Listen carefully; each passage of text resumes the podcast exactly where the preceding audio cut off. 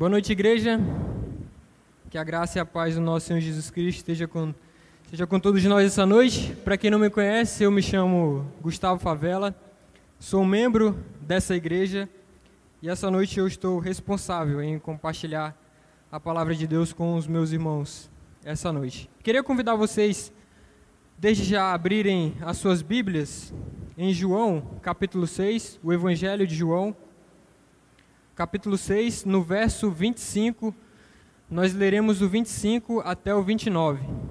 João, capítulo 6, o verso 25, do verso 29.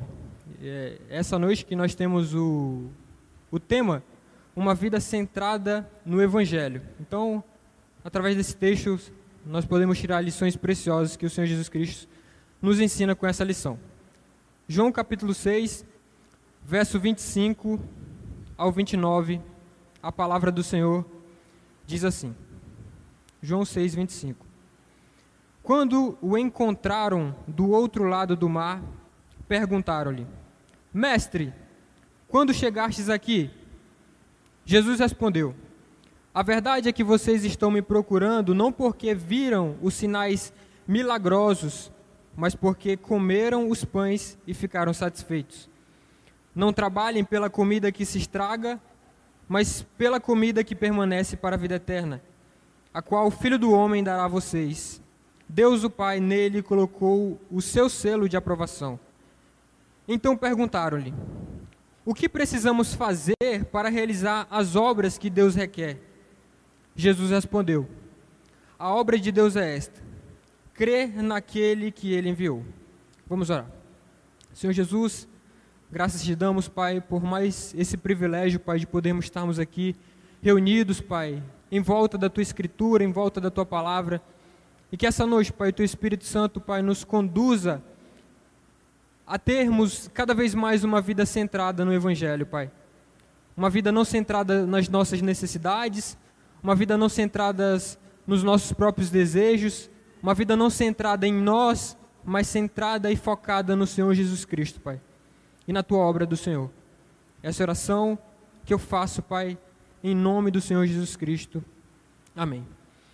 Irmãos, antes de a gente entrar a fundo nesse texto e analisar como que o texto chegou até aqui, na multidão fazendo essa pergunta para o Senhor, como ele tinha atravessado o outro lado do lago e chegar e chegado até aqui, né? Então, no início do capítulo 6 de João, nós vemos que aquela passagem muito conhecida, né, que é a multiplicação dos pães e peixes para uma grande multidão. Essa que é um dos milagres mais conhecidos do Senhor Jesus Cristo na, no decorrer do seu ministério. E Jesus, no verso 5 desse capítulo, ele diz que seguiam, uma multidão grande seguiam o Senhor Jesus Cristo por conta das curas que anteriormente ele tinha feito, por conta dos sinais miraculosos que o Senhor Jesus Cristo tinha feito, ele olha aquela grande multidão e pergunta para Filipe: Filipe, um dos seus apóstolos, onde compraremos pão suficiente para esse povo comer? Onde nós compraremos pão para todo esse povo comer? Mas sabemos que Jesus fez essa pergunta apenas para pôr Felipe à prova, porque Jesus já sabia o que ele ia fazer naquela situação. Né? Então, ele faz aquela pergunta apenas para talvez o discípulo pensar um pouco no que fazer porque Jesus já tinha em mente o que, que ele ia fazer naquela situação. E interessante que Filipe ele responde para o Senhor Jesus Cristo no verso 7, dizendo assim: 200 denários não comprariam pão suficiente para que cada um recebesse um pedaço. Essa foi a resposta de Filipe para Jesus, né? O denário que é, era uma moeda de prata daquela época, né? O que valia cerca de um dia de trabalho, ou seja, uma diária de um trabalhador braçal, ele ganhava um denário. Então, Felipe está querendo dizer ali o seguinte: Senhor, nem 200 dias de trabalho seria suficiente para a gente comprar pão suficiente para toda essa gente receber. Obrigado. Mas pode ser que Felipe também esteja ali usando uma hipérbole, né, um exagero, para se referir, Senhor, a gente precisa de muito dinheiro para conseguir pão para que toda essa gente coma. Tem muita gente aqui, Senhor. Mas o fato era que ali naquele local havia cerca de 5 mil homens. E quando o autor, João, ele cita 5 mil homens, ele não está nem se referindo às mulheres. Então a gente chuta ali cerca de 10 mil pessoas, aproximadamente. Porque eram 5 mil homens, fora as mulheres e crianças. Então tinha muita gente ali. Tinha muita gente para ser alimentada. E aí, em determinado momento dessa história, aparece o rapaz bem conhecido, né, o jovem, com os seus cinco pães e dois peixes. Mas o que é esses cinco pães e dois peixes para uma grande multidão? Diante daquela multidão? Para muitos pode não ser nada, mas para o Senhor Jesus Cristo, aquilo já era suficiente para ele fazer o seu milagre.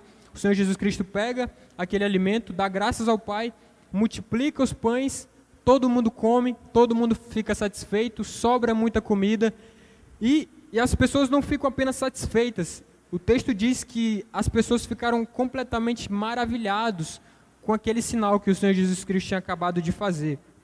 Esse texto da multiplicação, ele se encerra no verso 13 e no verso 14, João ele continua dizendo de, que depois de ver o sinal milagroso que Jesus tinha realizado, o povo começou a dizer: sem dúvida, este é o profeta que devia vir ao mundo.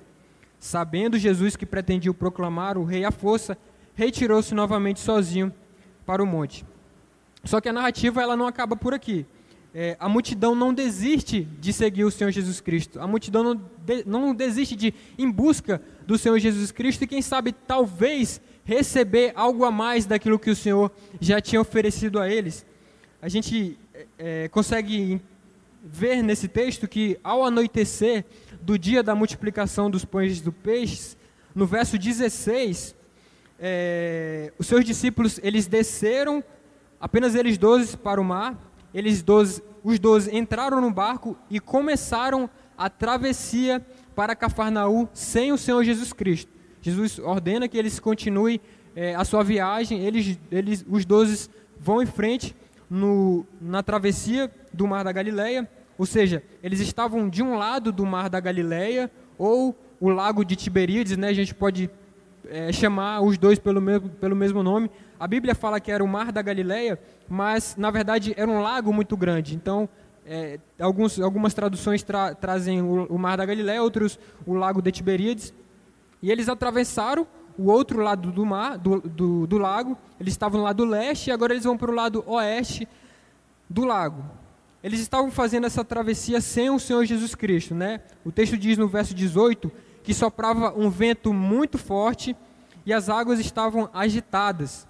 Depois dos apóstolos terem remado cerca de cinco ou seis quilômetros, viram Jesus aproximando-se do barco, andando sobre o mar, e ficaram aterrorizados. O verso 20, é, o texto diz que, mas eles diz, ele lhes disse: Sou eu, não tenham medo. Então eles resolveram recebê-lo no barco e logo chegaram à praia para a qual se dirigiam. Então, tentando localizar um pouco mais o que fez a gente chegar até o texto base que a gente leu, nós vimos, nos localizando um pouco aqui na narrativa, que houve a multiplicação dos pães de peixe. Jesus ele se retira após a multidão querer fazê-lo rei à força. O Senhor Jesus Cristo retira, os discípulos eles atravessam o lago. Jesus ele anda sobre o mar e se encontra com os seus discípulos até chegarem em Cafarnaum. Então, é, no verso 22, o texto continua dizendo que no dia seguinte, a multidão que tinha ficado do outro lado do mar, ou seja, no lado leste do lago, percebeu que apenas um barco estivera ali e que Jesus não havia entrado nele com os seus discípulos, mas que eles tinham partidos sozinhos. Então, verso 23, alguns barcos de Tiberíades aproximaram-se do lugar onde o povo tinha comido o pão após o Senhor ter dado graças, quando a multidão percebeu que nem Jesus nem os discípulos estavam ali, entrou nos barcos e foi para Cafarnaum em busca de Jesus. Então a gente, em determinado momento, a gente pode dizer que aconteceu meio, aconteceu meio que um, uma providência divina para aquela multidão. Alguns barcos que vinham de Tiberíades chegaram em determinado local que eles estavam ali, onde aconteceu a multiplicação dos pães de peixe, eles viram que nem o Senhor Jesus Cristo estava ali, nem os seus discípulos estavam ali. Então eles entraram nesses barcos e foram em busca do Senhor Jesus Cristo. Então a gente sabe que era muita gente, era muita gente atrás do Senhor Jesus Cristo, eram muitos barcos indo atrás do Senhor, para quem sabe provar algo a mais daquilo que eles já tinham provado no início, que eram os pães que o Senhor Jesus Cristo tinha dado a eles. E hoje, meus irmãos, através desse texto, eu queria que vocês parassem para pensar e analisar um pouco em relação ao seu verdadeiro relacionamento com Deus? Será se de fato nós temos se assemelhado mais a quem tem tido um relacionamento verdadeiro com o Senhor, um relacionamento daqueles que são filhos de Deus, que buscam o Senhor Jesus Cristo para conhecer cada vez mais a pessoa do Senhor Jesus Cristo, para conhecer cada vez mais a obra do Senhor Jesus Cristo, se aproximar cada vez mais do Senhor, ou se de fato nós temos se assemelhado mais a pessoas que o buscam apenas para satisfazer os seus interesses materiais, os seus interesses sentimentais, ou talvez satisfazer um desejo de um pão perecível.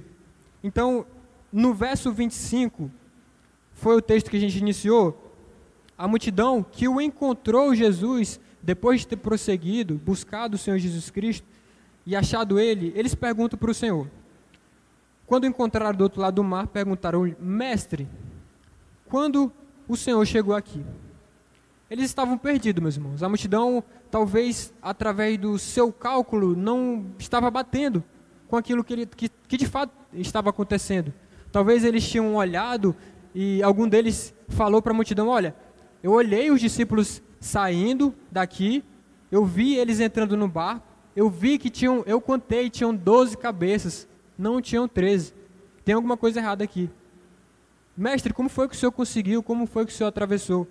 E nós sabemos, meus irmãos, que aquilo que aconteceu, que o Senhor Jesus Cristo ele atravessou, não foi de qualquer jeito. Nós sabemos que foi de uma forma sobrenatural.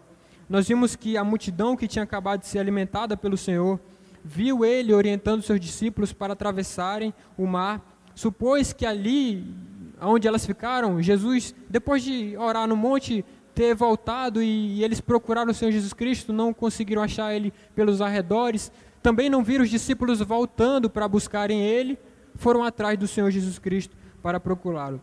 E esse diálogo entre Jesus e essa multidão, no capítulo 6 em diante, o verso 59, o texto diz que esse diálogo aconteceu em uma sinagoga. Então, o Senhor Jesus Cristo, ele, através desse diálogo, dá a oportunidade do Senhor Jesus Cristo de tratar de assuntos que estavam no coração daquela multidão, assuntos que estavam na mente deles, que eles foram com Jesus, fizeram uma pergunta meio que inocente, para quem sabe de fato recebeu uma resposta meio que objetiva e direta do Senhor. Não, pessoal, é, é que eu peguei um barco escondido, vocês não viram, e eu atravessei e cheguei aqui sem vocês perceberem. Vocês não viram, mas eu peguei um barco, peguei uma carona e cheguei até aqui. Mas nós sabemos, meus irmãos, que Jesus não foi para nenhum barco e sabemos que Jesus chega ao outro lado do lago de maneira sobrenatural, andando sobre o mar. Portanto, Jesus, ele não explica e não responde à pergunta deles o porquê que ele atravessou o lago. E o porquê que ele não responde? Porque, meus irmãos, a experiência que o Senhor Jesus Cristo acabou de ter de andar sobre as águas foi uma experiência particular com os seus discípulos. Foi uma experiência particular com os doze. Acompanhe o raciocínio aqui. Se fosse a multidão que, que tivesse visto Jesus andando sobre mar, ou talvez até eu ou você, quem sabe cutucaríamos Jesus e falar, Senhor, faz mais uma vez, anda de novo aí para a gente ver, volta lá, corre aqui para a gente ver mais uma vez. Porque se eles ficaram completamente maravilhados com o milagre dos pães, imagine vendo o Senhor andando sobre o mar de maneira sobrenatural. Então, nós vemos em algumas partes, irmãos, dos evangelhos do Novo Testamento, que o Senhor Jesus Cristo, ele se mostra de maneira distinta para os doze. Pois aquela multidão, ainda que buscasse o Senhor Jesus Cristo, ainda estavam completamente cegas nos seus próprios desejos e tentando buscar satisfazer as suas necessidades individuais. Isso aqui já nos traz uma primeira reflexão. Que existem coisas que de fato Deus revela aos seus, coisas que Deus revela a nós ou ao seu povo, que nunca nós conheceríamos sem antes conhecer o Senhor Jesus Cristo, sem antes Ele abrir os nossos olhos, como Gabriel falou aqui. Coisas que, de fato, o Senhor Jesus Cristo. É, você, você já teve é, a experiência de ler a Bíblia antes, da, antes de você ser convertido, antes de sua conversão? Eu tive essa experiência e, quando eu não conhecia o Senhor, eu já li a Bíblia e, para mim, o livro não fazia muita diferença. Era um livro meio sem propósito, não, não fazia efeito para minha vida. E eu não conseguia entender algumas coisas espirituais, como de fato o que que um homem que morreu há dois mil anos atrás vai fazer efeito na minha vida e no meu destino final. Eu não tinha esse discernimento, eu não sabia entender isso. Sabemos que através da Escritura, que Paulo diz em 1 Coríntios que Deus, o homem natural não consegue discernir as coisas espirituais, porque para elas não fazem sentido.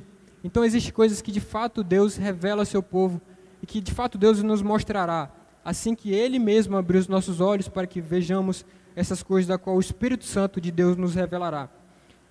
Irmãos, existem a, a motivação carnal daquela multidão privava elas de participar de uma revelação um pouco mais íntima, porque o interesse daquela multidão, o foco delas era outro, e não o Senhor Jesus Cristo.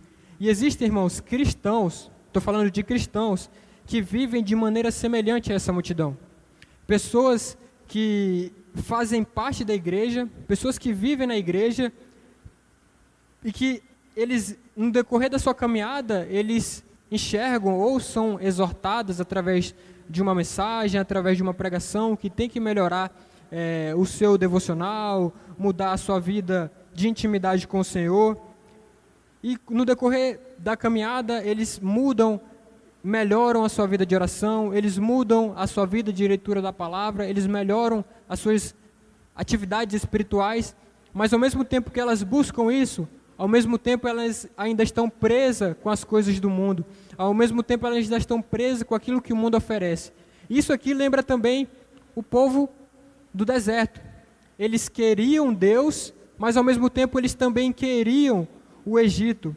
Meus irmãos, o abraço que eu e você daremos e de alguma forma se dermos esse abraço de fato, um abraço carinhoso com o mundo, isso pode sim afetar o nosso verdadeiro relacionamento com Deus.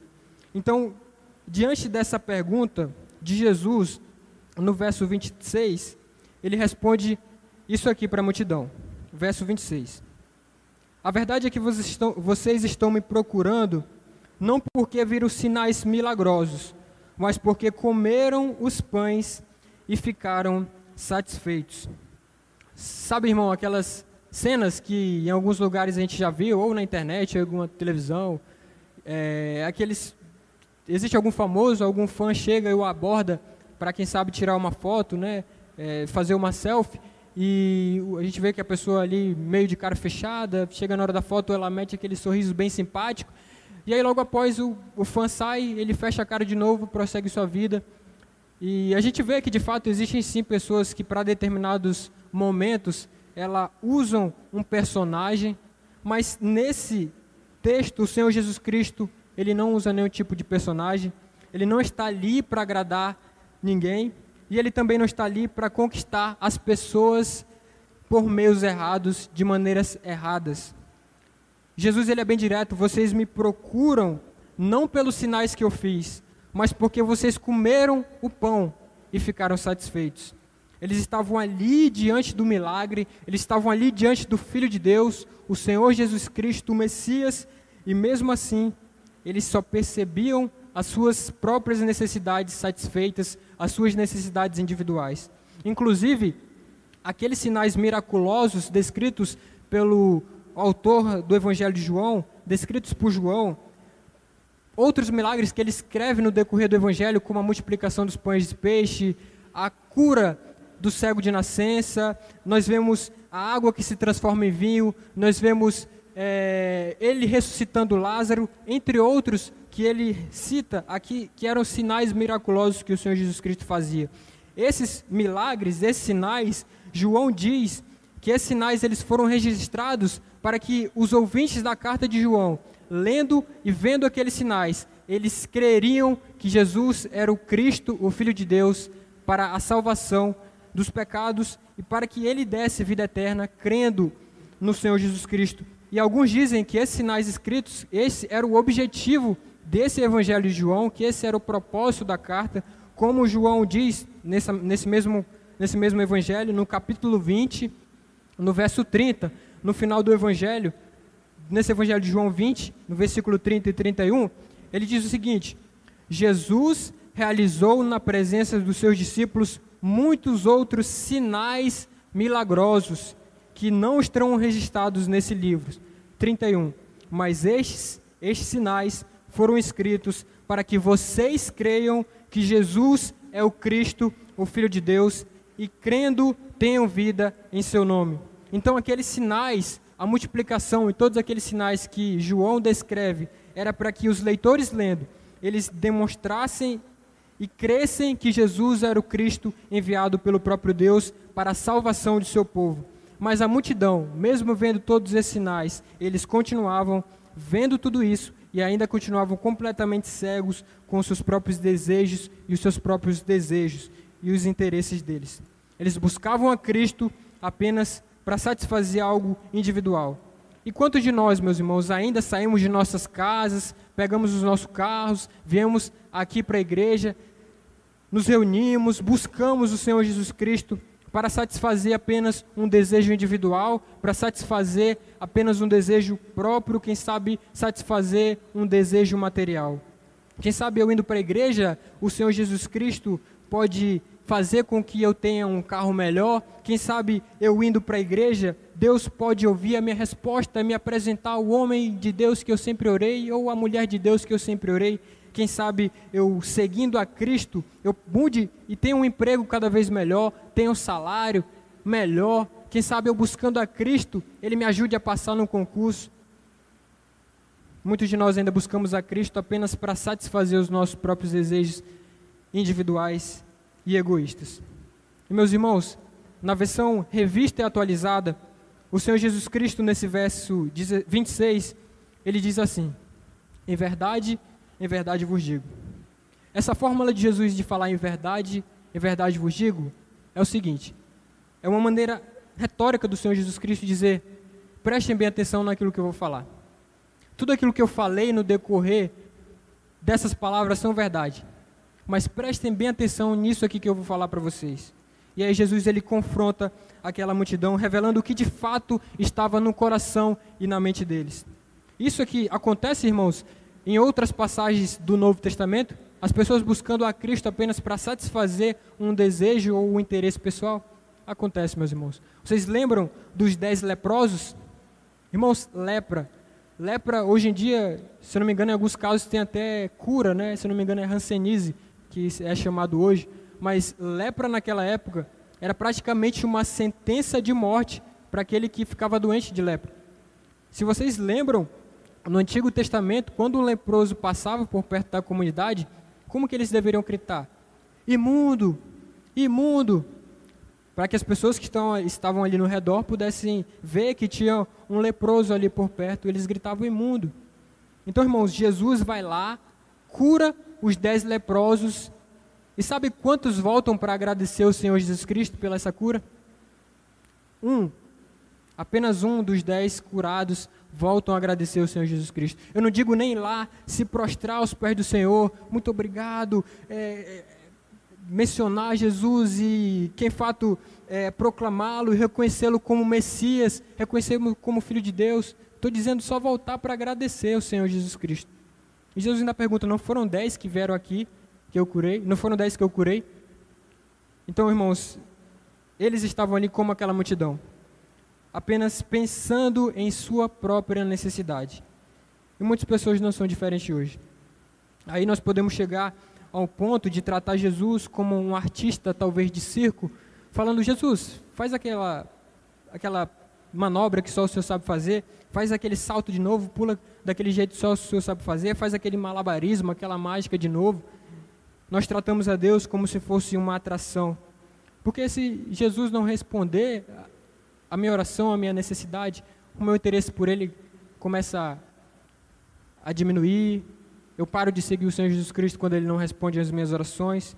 Olha a frase que um escritor russo disse, eu não vou saber pronunciar o sobrenome dele, porque é russo, mas o nome dele é Fiodo. Ele diz o seguinte: O povo não quer Deus, o povo quer milagres. Dá para entender, meus irmãos, que essa, essas horas, essa hora, existem reuniões completamente lotadas de pessoas buscando milagres, buscando algo em troca, buscando receber de Jesus muitas coisas para elas mesmas. E olha, meus irmãos, que aquela multidão ainda estava numa situação muito pior, ainda mais abaixo do que aqueles que buscam só os sinais, existem aqueles que buscam a Deus em espírito em verdade, buscam conhecer cada vez mais a Cristo.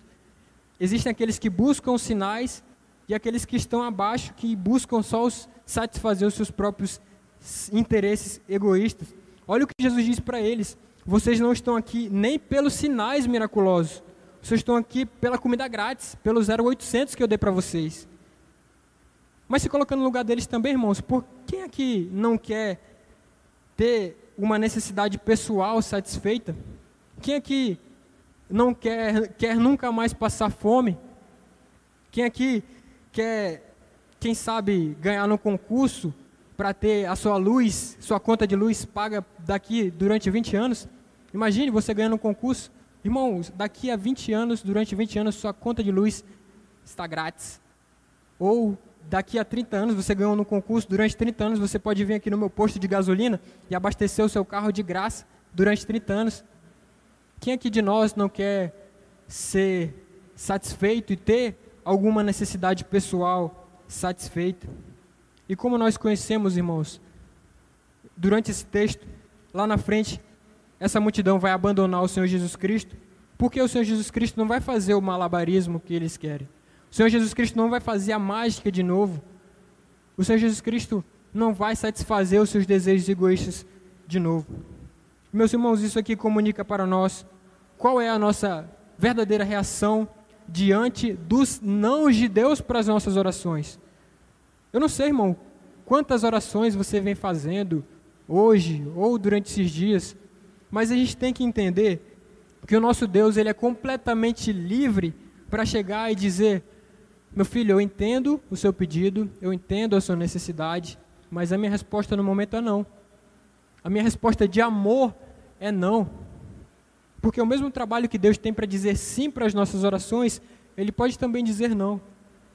E meus irmãos, o verdadeiro cristão que tem a sua vida centrada no Evangelho, que tem o seu foco direto no Senhor Jesus Cristo, ele pode até chorar às vezes quando Deus diz não às suas orações, mas ele prossegue em sua caminhada, porque ele sabe que de fato o seu verdadeiro interesse está no Senhor Jesus Cristo e não apenas nessas coisas dessa vida, naquilo que perece, naquilo que se pode ver.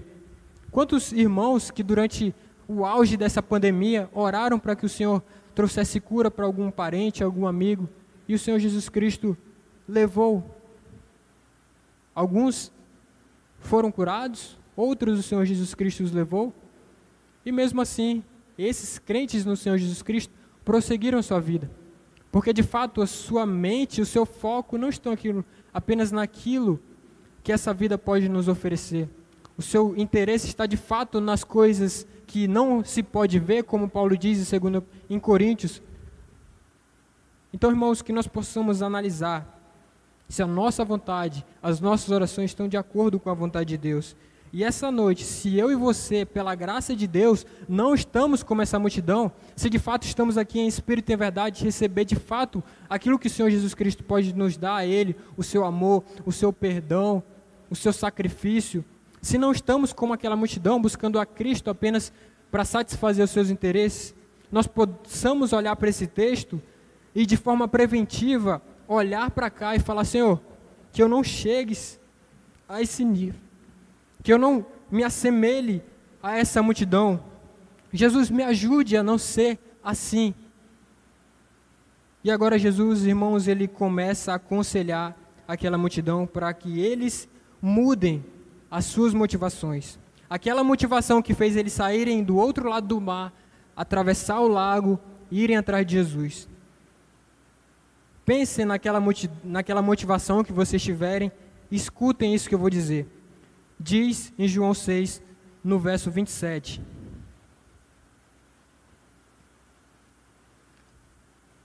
Não trabalhem pela comida que se estraga, mas pela comida que permanece para a vida eterna a qual o Filho do Homem dará a vocês. Deus o Pai nele colocou o seu selo de aprovação. Jesus ele adverte aquela multidão acerca de prioridades. E esse é um ensino que se repete no decorrer da Escritura, em vários lugares da Bíblia, nos ensina a, nos ensina a fazer uma autoanálise em nossas vidas para de fato olharmos para ver se temos uma, fi, uma vida sim centrada no Evangelho. Como é que está aquela nossa listinha que nós fazemos? Será se é assim? Deus, família, igreja, trabalho. A gente faz né, aquela listinha que Deus acima, família abaixo, igreja e trabalho. Mas nem sempre essa lista, de fato, ela está como ela deveria estar na ordem correta, porque às vezes o nosso desejo egoísta estão acima de tudo isso. A minha necessidade, as minhas é, prioridades estão em mim mesmo, não em Deus, não na minha igreja, não na minha família. E quando Jesus diz ao povo para não trabalhar pela comida que se estraga, ele está aqui repreendendo as suas motivações puramente materialistas. Isso aqui também nos lembra a mulher samaritana junto ao poço, também no Evangelho de João, em João capítulo 4, o verso 13. João 4, 13 em diante. Diz assim: Jesus respondeu: Quem beber desta água terá sede outra vez. Ao, ao contrário, a água que eu lhe der se tornará nela, nele, uma fonte de água a jorrar para a vida eterna. A mulher lhe disse: Senhor, dê-me desta água, para que eu não tenha mais sede e nem precise voltar aqui para tirar a água. Irmãos, aquela mulher estava ansiosa receber para receber uma água interminável, uma água, essa água eterna, um suprimento que eliminaria o trabalho de ela ir todo dia ir lá no sol quente, tirar água do poço. Ela queria isso. E assim também essas pessoas ansiavam por um operador de milagres que encheria os seus estômagos de pão de graça. Embora o pão que o próprio Senhor Jesus Cristo havia dado a eles no dia anterior fosse um milagre, aquele pão era apenas algo físico, algo destinado a perecer com o uso. Aqueles homens e aquelas mulheres estavam ali, eles deveriam concentrar, eles deveriam centrar suas energias em buscar, ou seja, eles deveriam trabalhar pela comida que permanece para a vida eterna. Isso aqui nos lembra as palavras do profeta Isaías, em Isaías 55, 2. Por que gastar dinheiro naquilo que não é pão, e o seu trabalho árduo naquilo que não satisfaz? Irmãos, quais são as nossas prioridades? E olha o que o, Senhor Jesus Cristo diz em Mateus 4, 4, quando ele está lá no deserto, na, na, na sua tentação. Ele diz: Jesus respondeu: Está escrito, nem só de pão viverá o homem, mas de toda a palavra que procede da boca de Deus. O pão e todas essas coisas materiais, todos esses bens, possuem sim, irmãos, o nosso, esse lugar em nossas vidas. Eles possuem sim lugar em nossas vidas, mas eles não devem possuir o primeiro lugar de nossas vidas. Eles não podem ser as nossas prioridades, mas sim o alimento que nos dá a vida eterna. Irmãos, que possamos analisar como estão as nossas prioridades individuais. Será se eu estou trabalhando, buscando, dedicando toda a minha vida naquilo que é passageiro, naquilo que perece, aquilo que a traça e a ferrugem corrói, como o pastor diz, no Sermão da Montanha, aquilo que os ladrões roubam? Ou será se de fato estamos trabalhando, buscando conhecer mais da pessoa de Cristo, buscando crescer mais em intimidade com o Senhor, buscando conhecer cada vez mais quem é esse Deus da qual servimos, buscando servir a nossa igreja local, amando o nosso Deus, trabalhando uns pelos outros? Que é isso, irmãos, que refletirá para a vida eterna. Então, irmãos, a multidão ouviu o ensino de Jesus e logo em seguida fizeram essa pergunta a ele no verso 28. João 6, 28. Então perguntaram-lhe: O que precisamos fazer para realizar as obras que Deus requer? A multidão ainda não tinha entendido o sentido da proibição que o Senhor Jesus Cristo tinha dado no verso anterior. As suas palavras não trabalhem pela comida que perece, pela comida que se estraga, é focada não na natureza do trabalho em si, mas o que é ou não o nosso foco, as nossas prioridades. O povo ele interpretou completamente errado o verbo trabalhar que Jesus diz no verso 27. imaginou que era preciso fazer alguma coisa, imaginou que era preciso se esforçar para obter alguma aprovação ou salvação de Deus, ignorando completamente o verbo dar, que o Senhor Jesus Cristo diz no verso 27. Ele diz: O Filho do Homem lhes dará, então é o próprio Deus que dará a vocês. Jesus diz à multidão para trabalharem pelo alimento imperecível, assim como precisavam ter todos os dias que trabalhar no seu trabalho diário, no seu trabalho comum para ganhar o seu sustento, para conseguir o seu pão. Eles pensavam que eles também precisavam fazer alguma coisa, executar algum tipo de tarefa para receber essa comida que transmite vida eterna. Eles estavam ali ainda completamente pregados no judaísmo, na lei judaica, de fazer alguma coisa, que eu preciso fazer alguma coisa para agradar a Deus. Por isso eles pensavam muito em desempenho, no que eu preciso fazer, no que eu preciso deixar de fazer, para quem sabe receber algo de Deus. Na semelhança de muitas religiões de hoje em dia, aliás, de fato, existem essas duas religiões.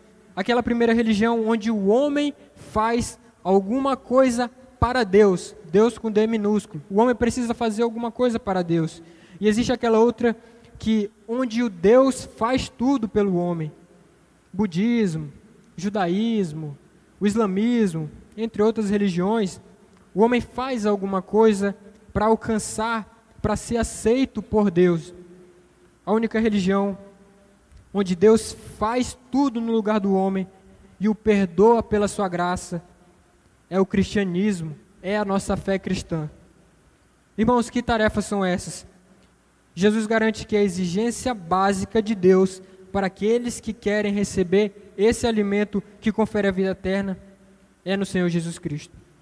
A multidão ainda não tinha percebido, ainda estava difícil para eles entenderem que a lição que a vida eterna é dádiva de Cristo.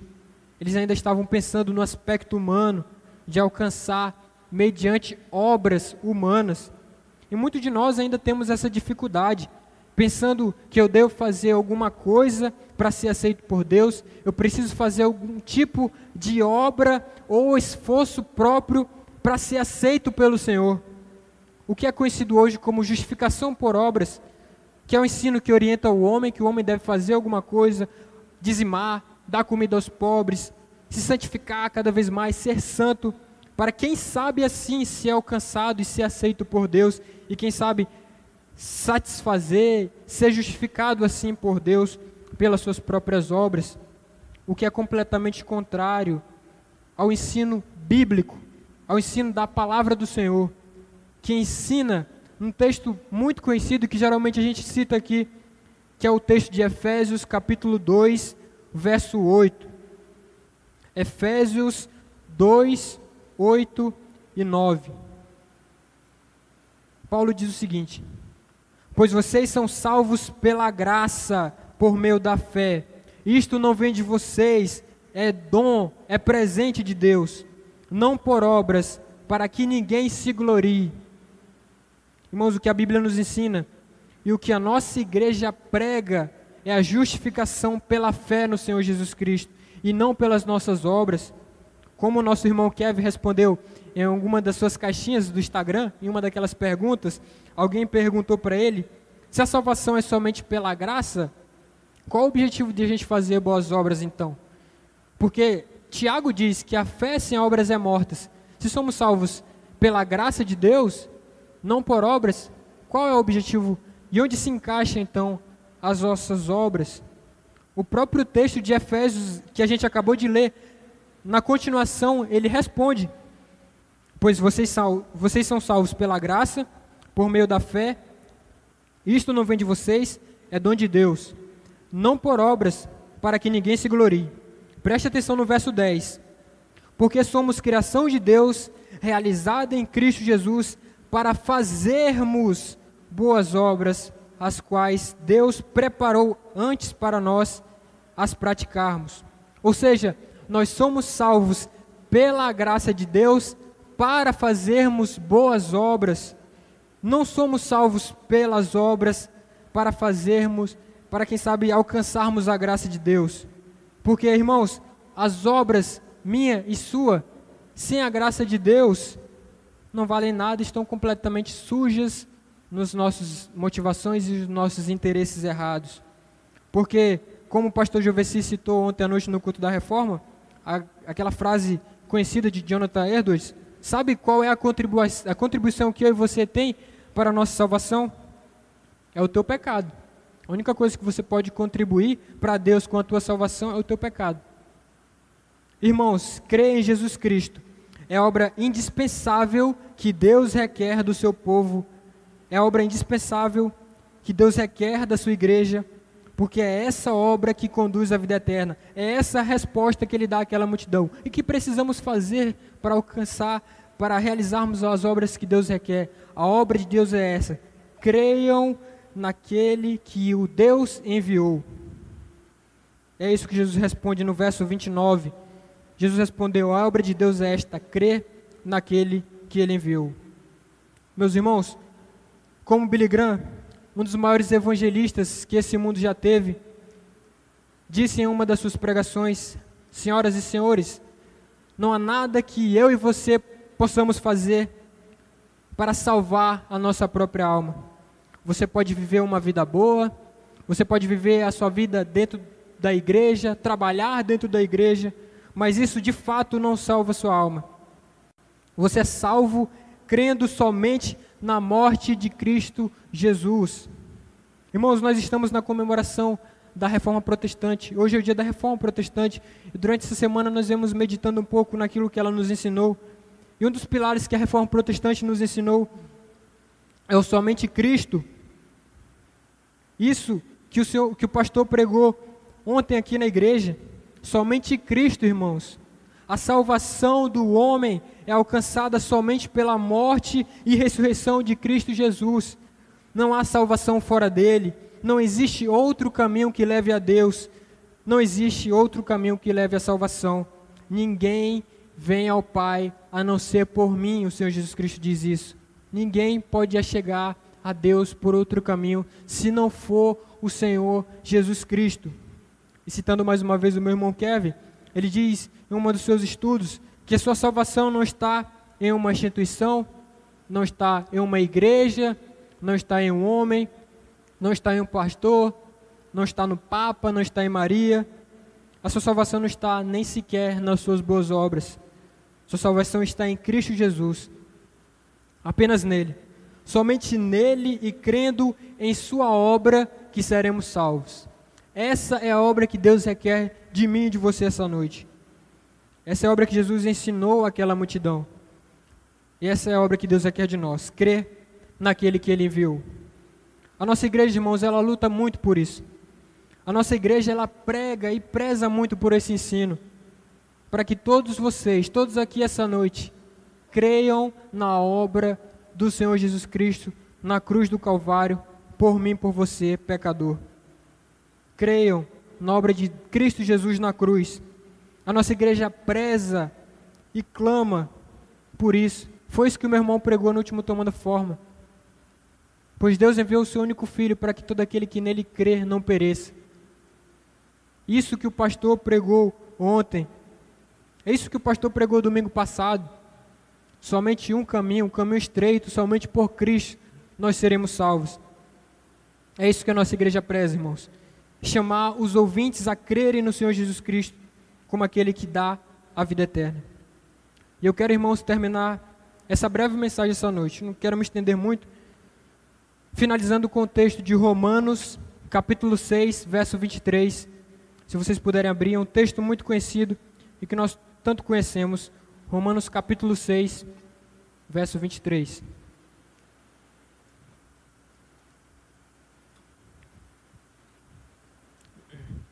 Romanos capítulo 6, verso 23. Pois o salário do pecado é a morte, mas o dom gratuito de Deus é vida eterna em Cristo Jesus, o nosso Senhor. Irmão, se aquela multidão continuasse tentando o caminho de performance, o caminho de obras, o interesse errado de buscar o Senhor Jesus apenas por satisfazer os seus próprios desejos, se eles continuassem naquele caminho de fazer alguma coisa para que Deus o aceitasse, o caminho do legalismo, eles iam colher o caminho da morte.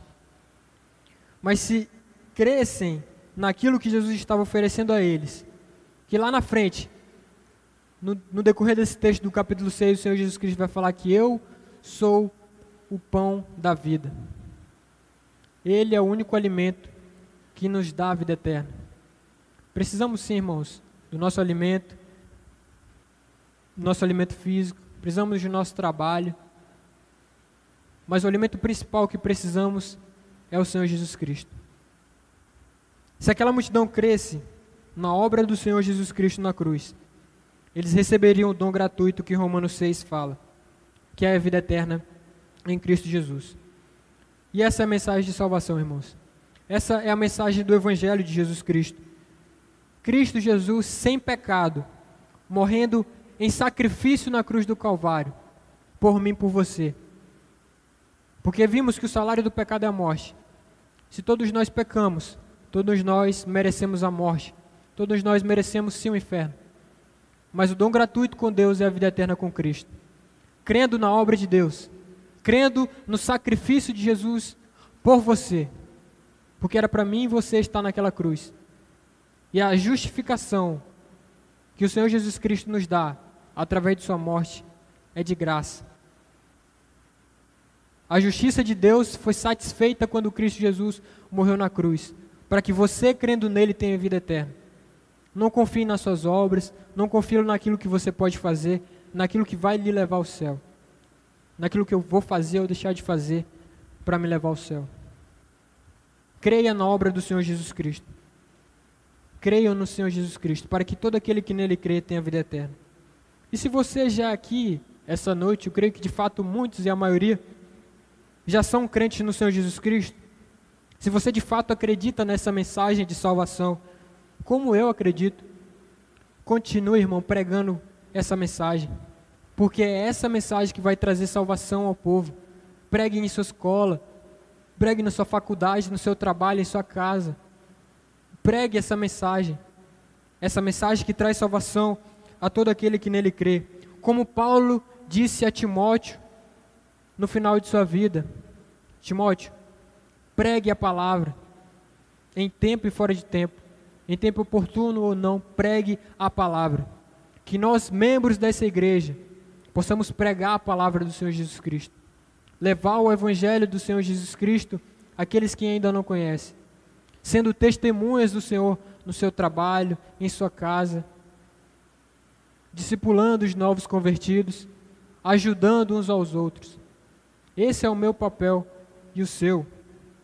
E se essa noite você está em dúvida, como aquela multidão estava em dúvida se precisava fazer determinada coisa para ser aceita por Deus, qual obra eu preciso fazer para que Deus me aceite? Para que de fato eu ganhe esse alimento que oferece vida eterna? A obra de Deus é esta: crer naquele que enviou. Creia no Senhor Jesus Cristo, meu irmão. Pois só isso lhe dará a salvação.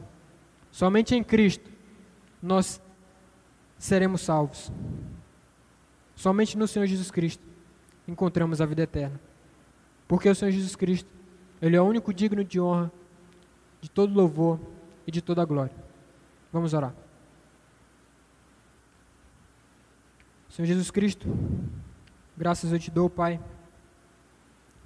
pelas tuas misericórdias diárias que se renovam a cada manhã, Pai.